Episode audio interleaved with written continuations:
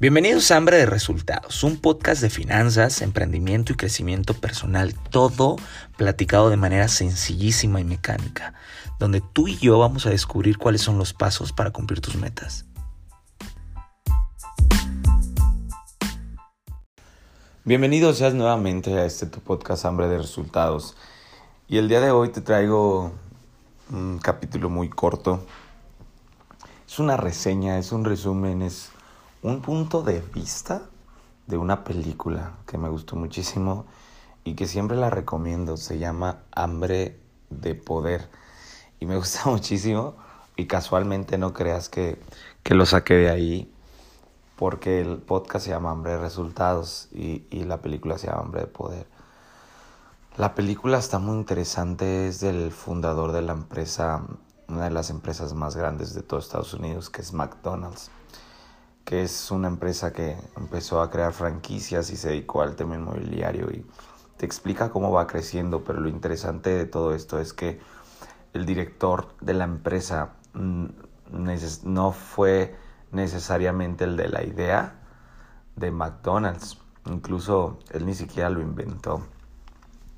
Él ni siquiera inventó el proceso, entonces está súper interesante cómo es que esa película me recuerda un libro que te recomiendo que se llama Cómo hacer amigos e influir entre los demás. Y ahí habla justamente de, la importancia de rodearte de personas incluso más inteligentes que tú. Y no porque las utilices, sino porque constantemente es aprender de ellas y que te ayuden a crecer.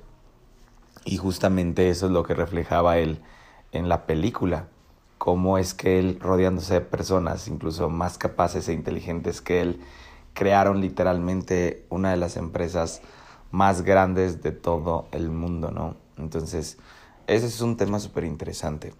Te la recomiendo muchísimo. Y bueno, pues qué más da, ¿sabes? Eh, yo creo que ver películas también es constante aprendizaje, también es muy funcional para aprender de manera constante, un libro, un audiolibro, una conferencia, pero incluso las películas también aprendes muchísimo. A mí me encantan las películas, me encanta ir al cine y me encantan más las películas que tienen que ver con emprendimiento, que tienen que ver con, con un mensaje. Y esa película la verdad está muy interesante porque pues, te digo, ¿no? Cómo él se va rodeando de, de personas que van ayudando a crecer, a hacer crecer su negocio. Y bueno, al último cierra con una frase que dice que no hay nada más común en el mundo que personas fracasadas con talento. Imagínate, qué curioso es, es, es desglosar la, la, la frase, ¿no? Desglosar lo que dijo. No hay nada más común en el mundo. O sea, o sea que hay un chingo.